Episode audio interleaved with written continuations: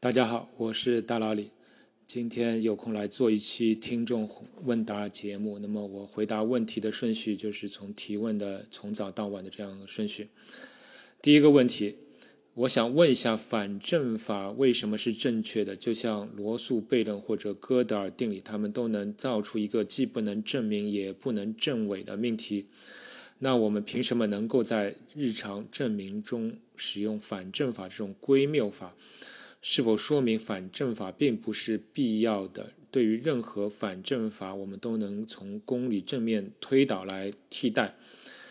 那么，其实反证法现在它为什么能成立？在数学当中，其实是用一条公理来确定的，就是我们没办法证明这条公理就是排中律啊，也就是我们不认为不可能有一条命题它既是真。也是假，或者说它既不真也不假，这都是不存在的。它就是要么是真，要么是假。所以你只要承认这条公理，那么我们就可以使用反证法。那么它其实也不与这个哥德尔不完备定理矛盾。哥德尔不完备定理只是说，我们有些命题我们不能证明它为真或为假，但并不是说这这个命题就同时为真，同时为假，这是不可能的。比如说这个连续统假设，你可以认为它是真，你可以认为它是假，那么我们会得到一系列不同的结论，就是变成两条分分支了，这数学就被你分支了。但是并不是说两者可以同时存在，那这种情况是是不对的，它并不与反证法矛盾。那么至于说是不是所有的命题都可以从正面证明而不使用反证法的？这其实好像是很困难的。虽然有一种数学流派，好像叫构造流派，他认为就是在应该在任何情况下都要用构造式的证明，而不要用存在式的证明。甚至于反证法也是他们反对的，就是要尽量避免反证法。但实际在应用当中，你说完全不使用反证法，其实是非常困难的，因为我们有很多数学概念本身是用否定方面的含义来定义的。你比如说，像有些数学概念的定义，它其实描述中就带有那种否定的含义了。比如说，这个无理数，我们一种定义就是说它是不能写成两个整数相除形式的这种数。还有比如像超越数，那么我们就是定义它是不能表成为代数方程的根的那种数。那么它的定义当中已经写不能了，所以你要证明一个数是无理数或者一个数是代超越数，那么肯定是用反证法是比较容易的。对吧？那么你要用正面来方法推导的话，那就非常非常困难了。好，那么下面一个问题：皮亚诺第五公理就是归纳公理有没有问题？从第一项递归到无穷，怎么总感觉哪里有问题呢？为什么皮亚诺算术公理系统会导致哥德尔不完备定理？是不是归纳公理有一些问题？有没有不满足归纳公理的非皮亚诺算术系统呢？那么这里简单。介绍一下皮亚诺第五公理。其实皮亚诺算术公理一共五条，这第五条其实就是帮我们确立了数学归纳法是正确的，就是我们可以用数学归纳法来证明那些适合于所有自然数的那种命题。那么为什么会感觉有问题呢？其实这是数学这条公理它的存在的必要性是肯定的，也就是它是帮我们从有限处理到无限这个。环节这个质变当中所必须要有的一条公理，否则我们没有办法去处理无穷多这个概念，也就没办法去定义全体自然数。呃，所以这个第五公理归纳法的公理是必须要存在的。那么它为什么会导致哥德尔不完备定理？这很难说什么为什么啊？但是可以有一点呃感觉的就是说，我们很多数学当中的。悖论其实是跟无穷这个概念是有关的，就是说，经常数学概念中的悖论会跟无穷这个概念有关。另外一大类数学悖论是跟这个自自我指向是有关的。那么，这个第五公设，这个皮亚诺公第五公理，其实就是我们帮助我们从有限跳到无限，而且是其实某种意义上是最小的那种无限，就是全体自然数，跳帮我们从有限到跳到最小的无限。这样的一个踏板，所以我们数学当中，如果你想处理任何有关无穷的概念，那么你就必须有这个归纳法，必须有这个归纳公理。那么有没有不满足这个归纳公理的算术系统呢？那么很简单，就是说，如果你处理的对象当中不涉及无穷的概念，不用应付所有的自然数、全体自然数，比如你只应付有有限的自然数，那么当然你就可以不用这个第五公理。比如说最简单的就是模算术，也就是我们加减乘除之后，我们总是除除以一个数，然后取余数，这样也能构成一套算术系统，而且你的。呃，数字总数字总量是有限的，所以你里面就完全可以不用这个归纳公理。所以说，如果你不喜欢这个数学归纳法，不喜欢归纳公理，那么你只要去研究有限的那种数学，那么你完全可以避免这条公理。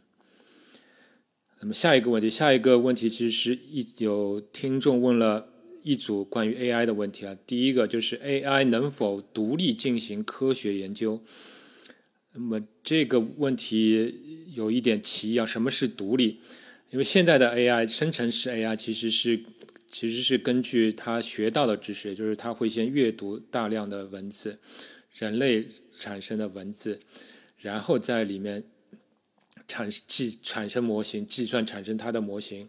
那么它产生的内容，输出的内容其实本质上都是概率性的内容，就是说它猜测在这个。字的下面，它的每一个回答下面，它最应该出现什么样的字，然后不停的产生下一个字。其实简单来说，现在的生成式 AI 就是这样一个一个过程。那么 AI 能否产生科学研究呢？其实现在有人已经观察到 AI 有这个现象，有一个叫所谓的浮现浮现的现象，就是说 AI 突然之间感觉它有一种很好的推理能力了，一种关联能力，就是它同。学到的知识里面，它忽然产生了联想，产生了某种类似于人类的这种推理、逻辑归纳的那种能力，它会产生一些新奇的想法。其实有人已经观察到 AI 有这样一个能力。那么，但是现在产生的这种呃新奇的想法，这多数情况下还是非常粗浅的。虽然有时候会给人呃提供好的思路，包括。前一段时间，陶哲轩也是大量试用了这个 Chat GPT 和生成式 AI，他有也是问过 AI 一些有关处理一些数学当中未能解决的问题，然后他也评价说，就 AI 有时候产生的内容确实是能够提示一些研究问题的思路，但这个思路肯定还是比较粗浅的，它也是基于人类已有的知识产生的这样一个联想的，类似于联想的过程。那么至于说这是不是独立研究，那我就不知道。那现在很难说它是独立的，因为它毕竟还是要人类来输出，先给它输入已有的知识，它能够进行这种归纳或者推理。那么如果将来能够独立的研究，那就真的不得了了。就是说 AI 能够根据已有的知识，它能产生其他真正有用的想法，真正能够呃大幅改改变这个人类。科学理论的这种研究成果，那么这将来会是很了不起的一个一个成就，但是现在还还没有达到这种程度，现在还是非常初级的。第二个问题，AI 是否真的有想象力？那么这又是一个很难的问题啊，这取决于你怎么定义想象力。呃，现在 AI 能够画很多图啊，有时候我是觉得 AI 的想象力确实。画图的能力方面却非常强，远超于人类。比如有时候人是想不到的，就比如说有人就是前一段时间看到一组搞笑图啊，就是说什么一群人包饺子，然后就是要包非常多的饺子，甚至于最后一张图就是包到全宇宙填满填满饺子。然后这个 AI 确实是能够画出非常有想象力的图，这个宇宙当中真的是布满饺子，这确实是非常有想象力。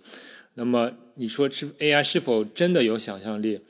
那我也没办法回答，这取决于你自己个人对想象力的这种定义了。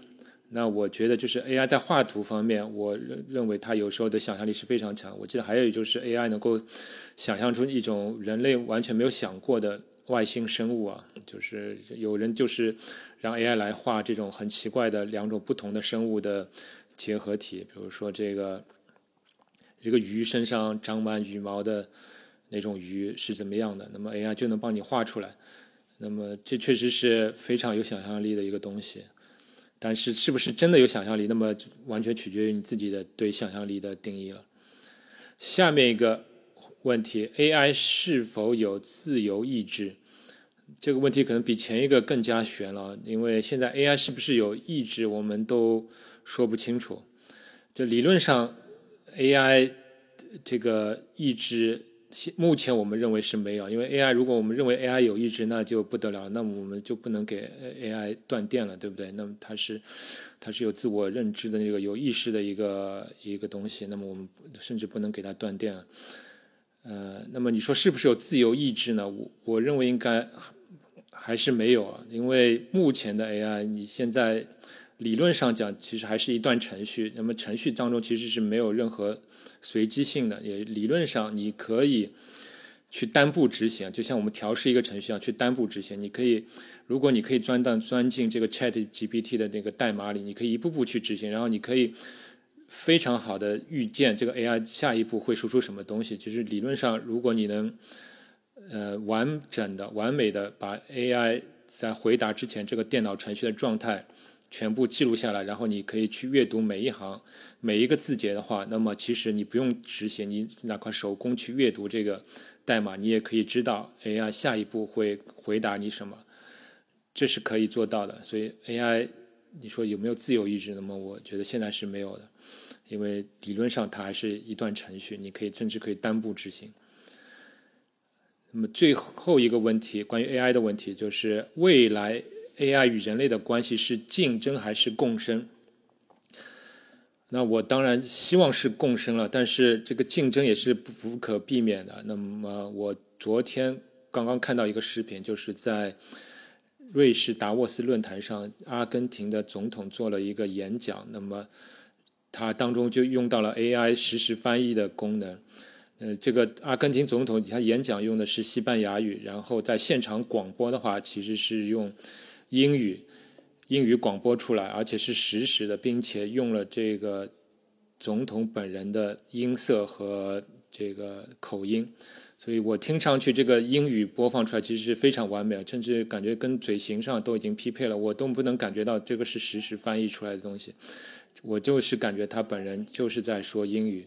如果没有人告诉我他只是有这个有这个功能的话，我其实完全看不出这个是有翻译的过程。所以我可以预见到，将来像实时口译这种行业、这种职业，可能就很有危机了。包括字幕组、翻译组等等，其实只要用 AI，马上就可以给你转换过来。所以这里面肯定是有竞争的。但是另一方面，AI 也可以释放人的那个劳动。那么你一些行业消灭了，必然会有一些新的行业产生了。所以这是历史上任何一个科技发展必然的过程。所以竞争与共生必然是。同时存在的，那么先是竞争，然后就是产生其他的行业，产生其他的可以共生的领域，那么其实就是这样一个结果。那么下一个问题，呃，黎曼几何是怎么推翻欧几里得几何的？据说爱因斯坦的相对论苦于数学工具，直到找到黎曼几何，但相对论的科普都没有提到黎曼几何，能不能从黎曼几何角度简谈相对论呢？那？关于前半部分，就是黎曼几何怎么推翻欧几里和几何？其实这个推翻用词不太准确，应该说就是欧黎曼几何跟欧几里里德几何并没有互相推翻的关系，他们只是共存的关系，他们只是基于不同的公理，只是基于一条不同的公理，就是平行公理。他们黎曼几何中有其他的平行公理，那么产生另外一套几何的体系，所以他们之间不存在互相推翻的这种说法。那么相对论的科普没有提到黎曼几何呢？其实因为这个黎曼几何确实是非常难的，这个非欧几何其实都非常难的。相对论本身它的数学也是非常难的，所以我不知道，我也许我以后学习一下，我也可以可以专门做一期节目，来从这个黎曼几何呃和相对论的关系给大家做一期节目。但是我肯定也要也要进行一些学习了，这个对我来说也是比较难的一个话题。下面一个问题。为什么四元数到八元数到十六元数就要依次放弃一个运算率？能否说明交换率比结合率强？那么这里可能又需要一些前置知识，我不知道听众当中有多少人熟悉四元数、八元数、十六元数等等。那么简单来说，这个四元数有点像从虚数的一个扩展，就虚数有一个虚数单位 i，那么四元数我们就再增加三个类似于虚数单单位的东西，但是在四元数当中，我们不得不放弃交换率了。那八元数是类似的，那么我们就增加七个类似于虚虚数单位的东西。那么在八元数里面，我们又得把这个结合律放弃了，等等。那这是否能说明交换率比结合律强呢？这个强，我觉得可能应该替换成有用，可能更好。就是说，交换率比结合率更有用，或者说交换率比结合率更难以实现。而正因为它难以实现，我们就更希望它有存在交换率。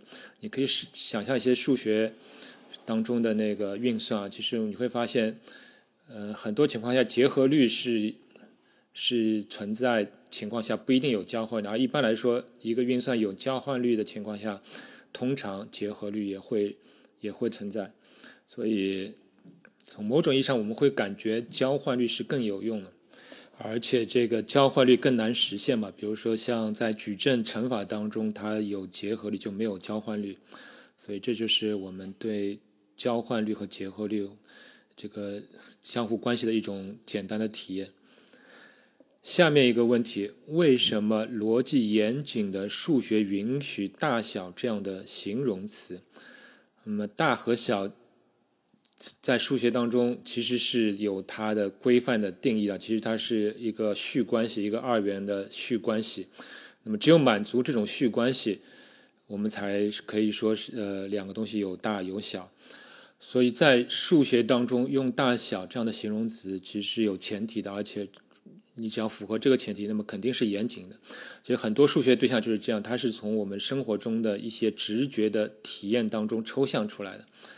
抽象出来之后，我们为了严谨，为了规范，我们需要创立一些特定的定义和公理去规范这样的概念。那么一旦规范之后，我们当然就可以用这些形容词，用大小这些形容词，因为这样我们表述是比较简便的，并且也比较符合人的直觉的感觉，比较好理解。对吧？如果我们发明其他的词的话，那么我们一直又说序关系，这个序在它的左边或者右边，其实显得很啰嗦，而且不方便人去理解。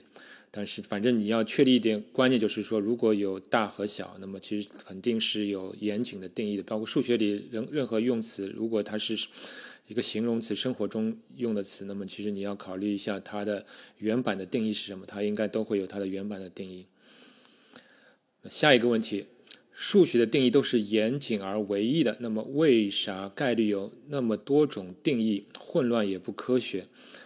呃，那我现不清楚这位听众提的提问的这个背景，他为什么认为概率有很多种定义，混乱也不科学？不过我猜测一下，就是可能他可以看到有很多数学当中的悖论，呃，是跟概率问题有关的。我能想到。一系列这个数学悖论都是跟概率有关的。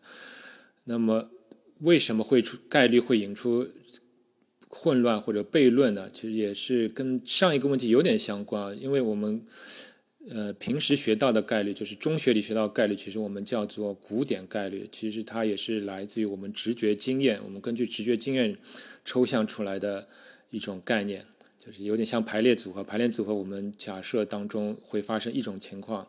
那么它会产生多少的几率等等，这种概率我们称为古典概率。但是正因为它是从经验、生活经验中抽象出来，那么它的根基其实是不牢靠的、不太严谨的。所以后来数学家就把概率规范化了，创立了概率公理。如果你大学读数学专业的话，你就会学到什么是概率公理。但显然对大多数人人来说，不需要去了解概率公理。我们用古典概率，用我们直觉经验来理解概率，其实多数情况下已经足够了。但是为了规范化，我们其实数学当中是有一系列概率公理的，你可以去查一下。只有符合这些条件情况下，我们后面才可以去讨论讨论概率。当然那些东西就非常抽象了，那个东西就对多数人来说是没有什么意思的。就比我自己学概率的时候，当初也是有有疑问啊。就这样，我是作为计算机专业来学概率，其实我也不学概率公理。那么当初也我也会有疑问，就是说为什么说什么这个分布是这个泊松分布？为什么说这个电梯到来的时间是泊松分布？为什么有说这个灯泡坏的时间是指数分布？你能不能证明呢？我还是说，你就是根据这条曲线实验的曲线像这样这样一个公式，你就说它是它是这种分布？为什么会这样？其实书书上是没有证明的，其实也没有办法去去证明，对不对？所以这是肯定会有一些混乱的。那么真正的要解决这些混乱，要从这个概率公理里面来解决，它就会规避掉一大类的这个概率相关的悖论。那么关于概率，其实还有一大类悖论的来源，其实是对这个概率本质的理解的不同。就像我以前节目提到过，有这个频率学派和贝叶斯学派，甚至有一些悖论是来自于对这个。与与世界运行的本质，或者说像世界观的不同，导致对概率理解的不同。因为我们其实现在都不知道这个宇宙当中是不是真的有随机性，对不对？我们并不能证明任何一个东西是真正的随机的。比如说，我这里有一个很有意思的悖论，叫睡美人问题，或者叫睡美人悖论。他是说，有一个睡美人将在星期日晚上睡去，而他在。睡前被告知他会进行一个实验，这个实验是这样说的：在他睡去之后，会由抛硬币来决定他会醒过来一次或是两次。如果抛硬币结果正面朝上，这个睡美人会在星期一醒来并接受采访；如果是背面朝上，则他会在星期一和星期二各醒来一次并接受采访。那么，无论硬币正面还是反面。他每次睡去时都会被灌下失忆药，也就是说，他不再会记得自己是不是曾经醒过。同时，他在接受采访的时候也不知道这一天是星期几，而在每次采访时都会问这个睡美人：“那么你现在认为这个硬币正面向上的概率是多少？”那么关于这个问题有两种观点，一种观点是说正面向上为三分之一，因为。他醒过来有三种情况嘛，就正面向硬币抛硬币，结果一半是正面朝上，一半是反面朝上，那么都是一半一半，两种几率是相等的，并且反面向上的情况下，他会在星期一和星期二各醒来一次，那么他会在这三次三种情况下醒过来，那么其中只有一种情况是正面向上，所以是三分之一。我本人比较。能理解的是这种三分之一啊，那么还有一种说法认为是二分之一。其实我看这个二分之一的解释，其实我已经有点看不懂了，我是不能理解。所以大家也可以自己思考一下，你是认为是三分之一还是二分之一？但不管怎么说，关于这这种情况下，其实我个人理解其实就是一个世界观的问题啊。如果我是我站在上帝视角情况下，我认为就是三分之一了。那么如果你是把自己带入到睡美人的情况下，那么有可能是是二分之一，反正这是挺有意思一个悖论。我甚至看不懂另外一个悖论的解释啊，但我相信其实这是一种，你可以说这是一种世界观的区别吧。下面一个问题还是关于概率啊，就是应该是同一位听众，他说这个概率有时又玄乎，觉得离奇罕见。反而是真实的，平凡无奇的却是作弊的，使用的估计和统计也挺主观的，又不能验证，所以概率是科学吗？这是非常好的问题啊！这个概率有时候确实给人有一种蛮玄乎的感觉，因为概率某种意义上是可以帮我们预测未来，但这个预测未来四个字我们要打引号了，因为任何关于预测未来的东西。它是不是科学，就要肯定是要持疑问的。所以说，你可以说科概率不是科学，甚至于数数学本质上也不是科学，因为数学是一个非常抽象的理论化的东西，是形而上的一种东西，也就是它是脱离任何实体的。数学只要在它的内部逻辑体系里是自洽的，那么它就可以了，它就可以自己跟自己玩了，它完全不需要管现实世界是怎么样的。那么，唯一要在意的就是说，概率这个东西，如果应用在现实生活中，它是不是真的是科学的？我们运用的有没有道理？这也很难说。其实也只能通过实际来判断。就是说，如果我们能够通过某个概率、某种意义上来预测了未来、预测结果是有用的，那么这个概率就是用在这个场合，我们就认为是科学的。比如说我们现在生成式 AI，其实也当中也用到很多概率的东西啊。那么它确实生成的东西像是一个人说出来的话，那么我们就说这个概率用在这个场合是有用的，至少是有用的。至于是不是科学，那就很难说了。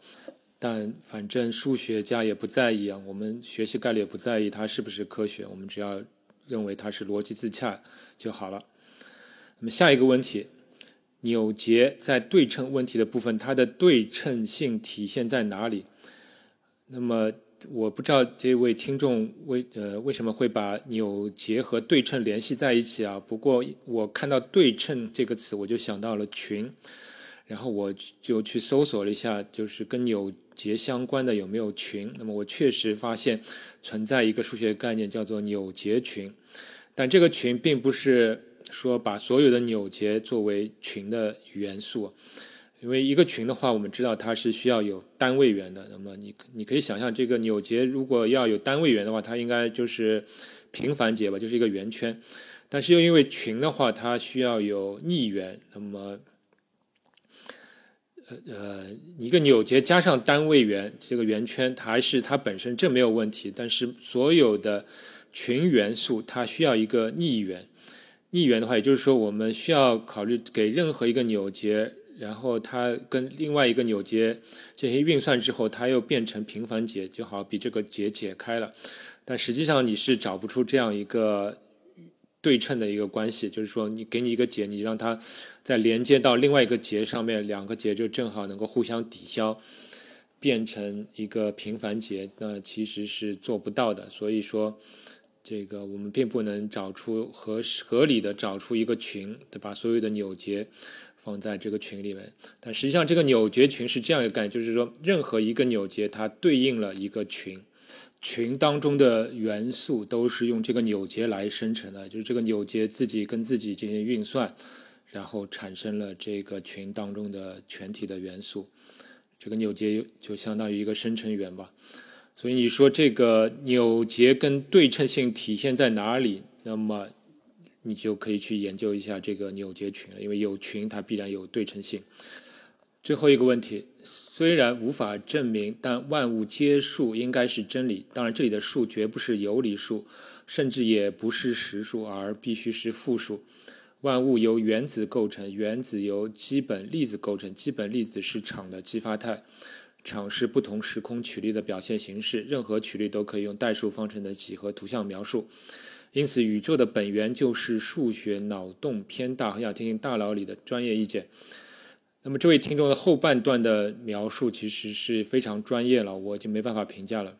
但是我对前半部分他说的这个宇宙应该是用复数来描述这一点，我是非常同意的。因为当你学习这个复数或者说是虚数越多，你就会感觉复数越来越真实啊！我强烈大家去推荐大家去看一下，网上搜索一下。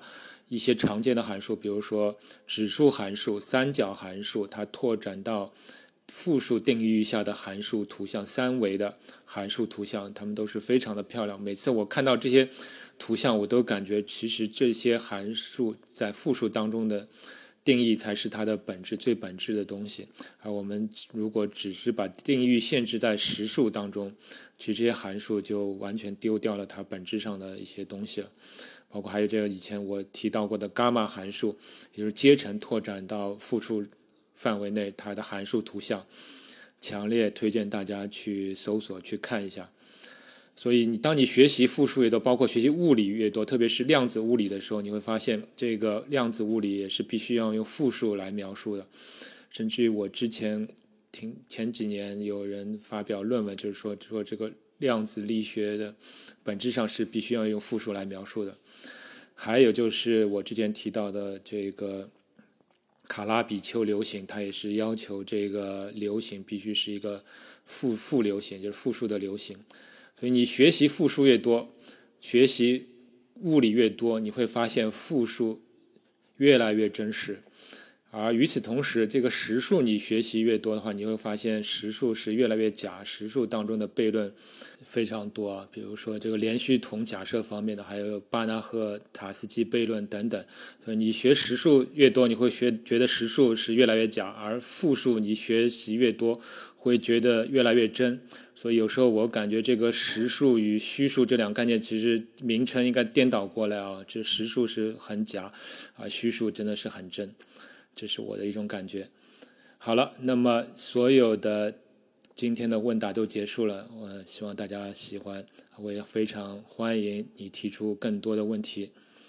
那么今天的节目就到这里，我们下期再见。科学声音。